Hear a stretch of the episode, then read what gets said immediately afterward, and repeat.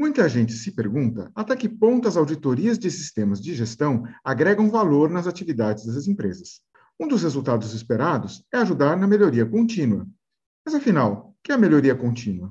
O que isso tem a ver com correção, ação corretiva e inovação? Faz diferença quando a auditoria é interna ou de terceira parte? Quais são as alternativas para sistemas maduros? Auditorias de sistema de gestão e melhoria contínua são os assuntos de hoje.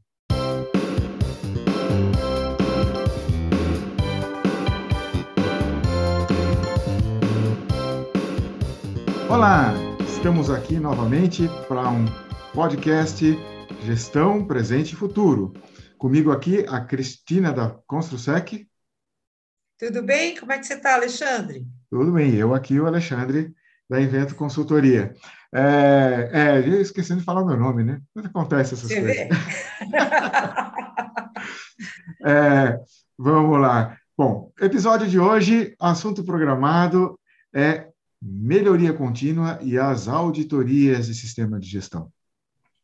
É, vocês sabem que é, esse é um assunto que a gente trabalha bastante, tanto Cristina quanto eu.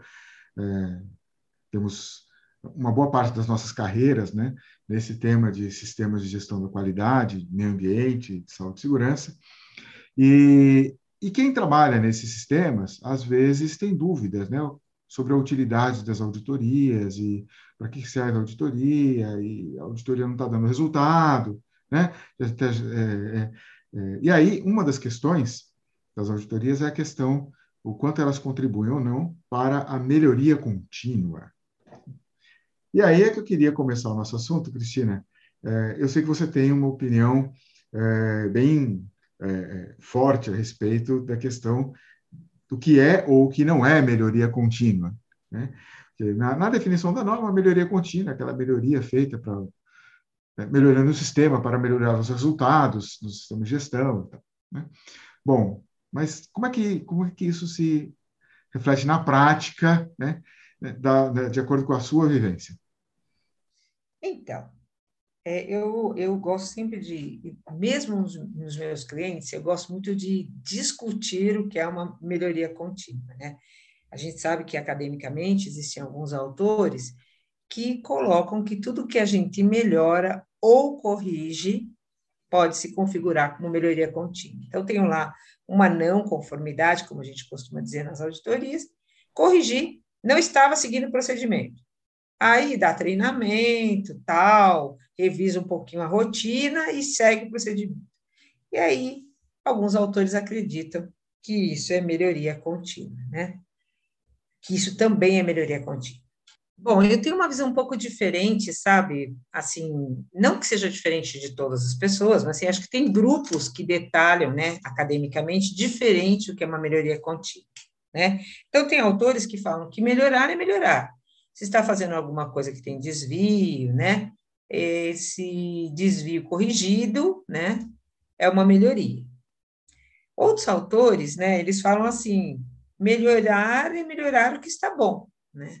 Eu, eu tenho mais essa forma de pensar, sabe, Alexandre? Tenho uma forma de pensar de que o que a gente está corrigindo já foi pensado como melhoria. Por exemplo, né, a gente cria uma rotina e essa rotina vai trazer algo novo para essa empresa, né? Sem a necessidade de correção, né? Algo que vai melhorar. Não cumprir essa rotina e depois tomar algumas ações para voltar a cumprir essa rotina é uma correção, né? Então, eu penso melhoria contínua dessa forma. Você concorda? Então, deixa eu tentar trazer um exemplo, um exemplo prático aqui, é, para a gente discutir em função dele. Né? Então, se eu tenho, por exemplo, um, uma área da minha empresa onde tem as, as caçambas de sucata, né? e a caçamba está vazando óleo. Né? É, bom, isso do lado de fora da empresa e tal, marcado com uma não conformidade porque ambiental, porque está vazando óleo para o chão, isso não né, vai dar um impacto ambiental, tem uma coisa fora do controle, porque a caçamba não, afinal, não era para estar vazando, né? né? Então, se eu digo assim, bom, meu procedimento previa que quando a caçamba chega do sucateiro, alguém inspeciona essa caçamba para ver se ela está em ordem. Né? É, se ela estiver em ordem, a caçamba entra e, e vai ser usada. Né? Aí eu chego à conclusão de que o que está acontecendo é que não foi feita essa inspeção na entrada. Né? É, aí, ação corretiva. Ah, eu prometo para você que daqui para frente eu vou fazer a inspeção que já estava escrita no procedimento. Né? Bom, isso não é melhoria, né? Não, isso é, uma, isso é uma, uma correção de uma coisa que já devia estar sendo feita. Mas, digamos assim, que não, não havia no procedimento da empresa uma inspeção na entrada. Né? Se a caçamba chegava do sucateiro e ninguém olhava para ver se ela estava em ordem ou não, porque no contrato estava escrito, olha, por contrato a caçamba tem que vir, não pode, não pode estar vazando, etc. Né? Mas ninguém inspecionava. Né? Aí começou a dar problema de vazamento, bom, então agora vamos passar a inspecionar, né? porque não estava previsto no nosso procedimento, mas nós vamos melhorar o nosso procedimento e vamos passar a inspecionar. Né? Eu acho que isso é uma melhoria. Você concorda comigo ou você acha que.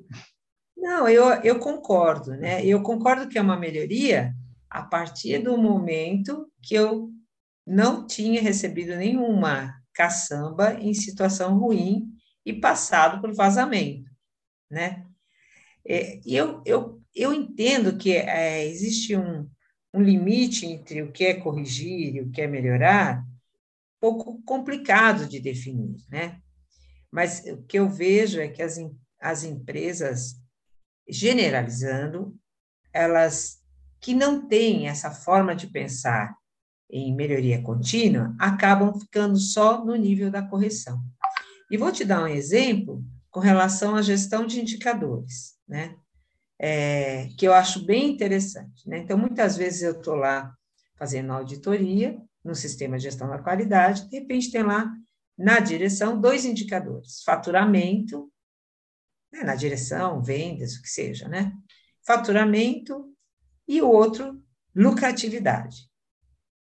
Aí o faturamento está muito bom e a lucratividade está zerada. Quer dizer, estou vendendo sem lucro. Isso é um risco danado, né? Aí tem lá faturamento, uma caretinha feliz dizendo que não precisa de ação, porque está indo muito bem, todo dia melhorando.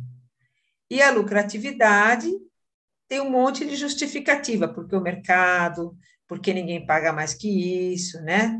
E aí, fez ou não fez melhoria contínua? Eu gosto de falar, fez pioria contínua. Quanto mais vender, mais a empresa vai se endividar, porque não tem nada sobrando. Ou apenas vai viver para empatar, que também não é uma coisa positiva, né? Então, assim, eu às vezes acho que a forma como as pessoas configuram o sistema de gestão, elas configuram para apenas, se der desvios, corrigir. E com isso, dizer que estão fazendo melhoria contínua. Então, eu acho que esse é o cuidado que a gente tem que tomar nos sistemas de gestão, na hora de qualificar a melhoria contínua. É, é você fala que caracterizar a melhoria é, é uma coisa, diferenciar a melhoria da correção é uma coisa complicada. É, eu procuro fazer isso é, tentando entender se existe alguma mudança, né?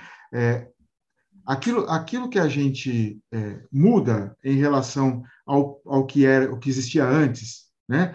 É, é, ou que era planejado. Então, se eu, se eu mudo um pouquinho a minha instalação, se eu mudo um pouquinho o meu layout, ou se eu mudo é, uma responsabilidade, se eu mudo uma frequência de atividade, né? Então, essas mudanças são coisas que, é, em dando o resultado esperado, né, são melhorias. Né? É, eu, eu, acho, eu acho que é isso que é importante. Né? Porque às vezes a correção é aquilo, né? Bom, eu, vou, eu só vou eu, vou, eu prometo que eu vou fazer aquilo que já estava sendo planejado. Bom, isso não é melhoria, né? Assim como se eu fizer uma mudança que não dá o resultado que eu espero, também não é uma melhoria. Né? Eu acho que é, é, é, são essas duas coisas que eu, que eu costumo prestar atenção para caracterizar. Né? É isso. E, E essa questão que você falou de que nas auditorias, né, a, o foco acaba sendo as correções, né, acho que aí a gente tem, tem o assunto para desenvolver, né? É, porque eu, como, como auditor, quando eu tenho que avaliar ações corretivas, por exemplo, eu sempre vejo isso, né? Se tem, né, se tem uma modificação no sistema, né, é, beleza, né? É, mesmo quando tem treinamento, né? Fala assim, ah, nós vamos retreinar o pessoal. Bom, mas se você vai retreinar com o mesmo conteúdo, com o mesmo tempo que você já tinha treinado antes, né? Será que vai dar certo?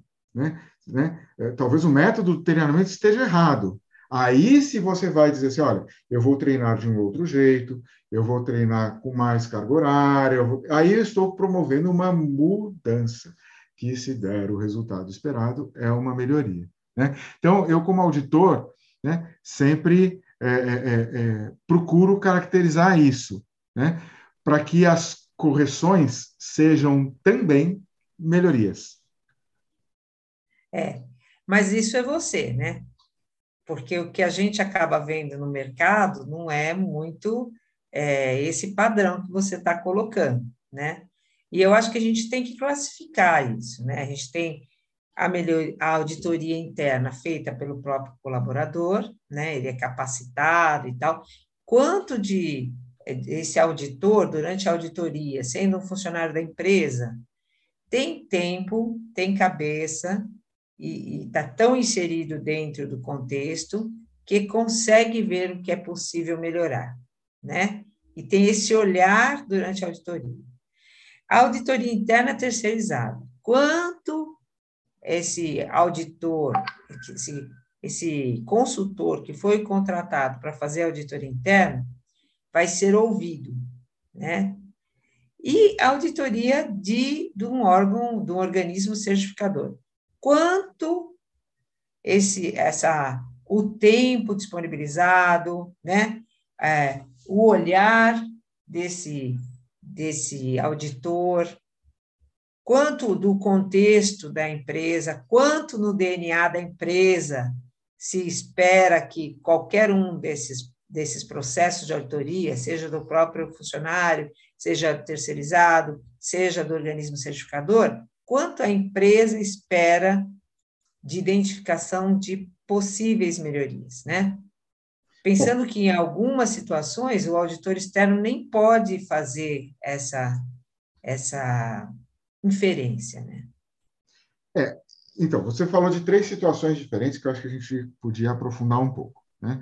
A primeira é a auditoria interna feita por funcionários, né? a segunda, a auditoria interna feita por consultores, e a terceira, a auditoria dos organismos certificadores. Né?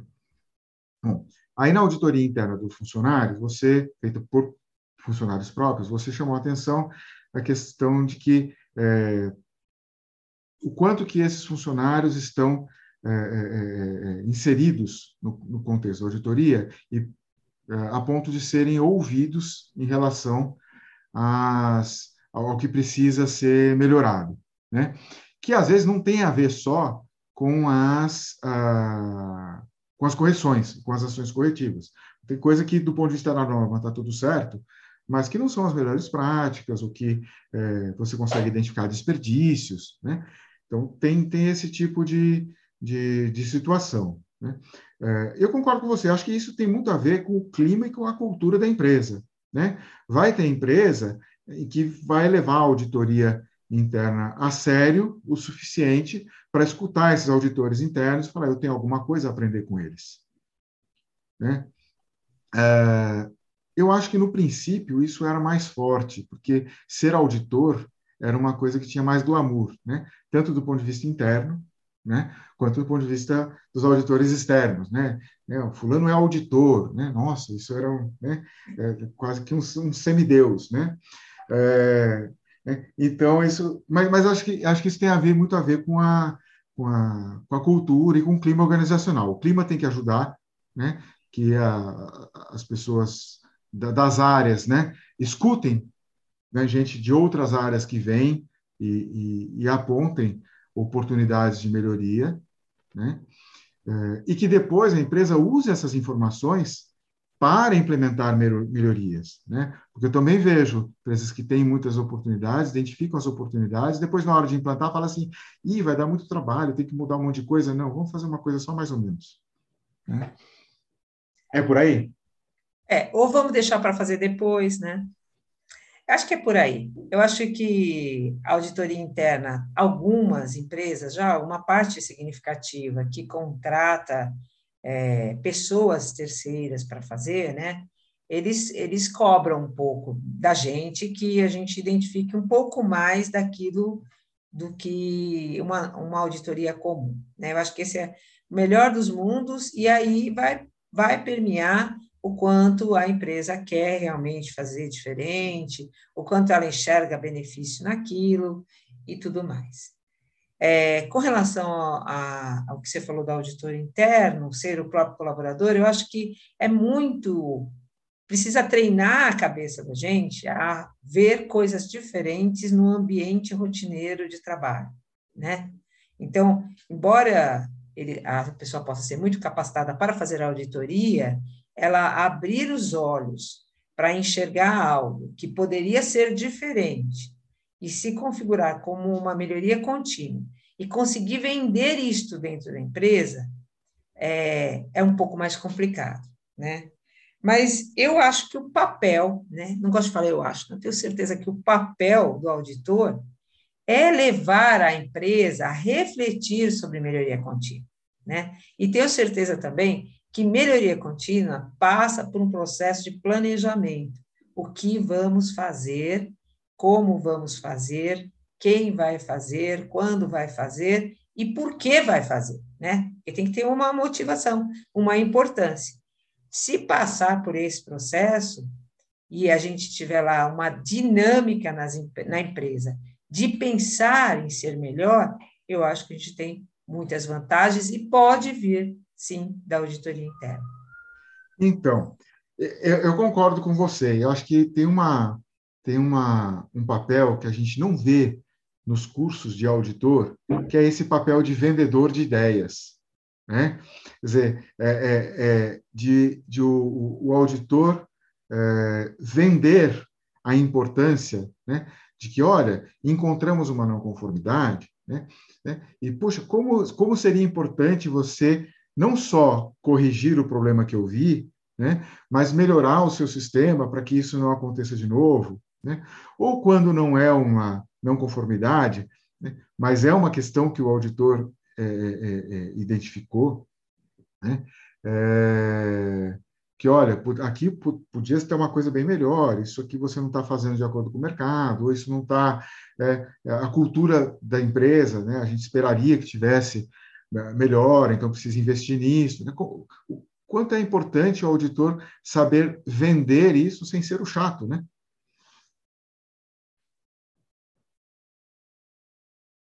Eu acho que falta. Na verdade, acho que falta em muitos da, muito da nossa área essa coisa do vender aquilo que nós estamos entregando, né? E eu acho que isso também está ligado, né, ao glamour, né? Antes a gente era auditor, e tinha um status de ser auditor, né?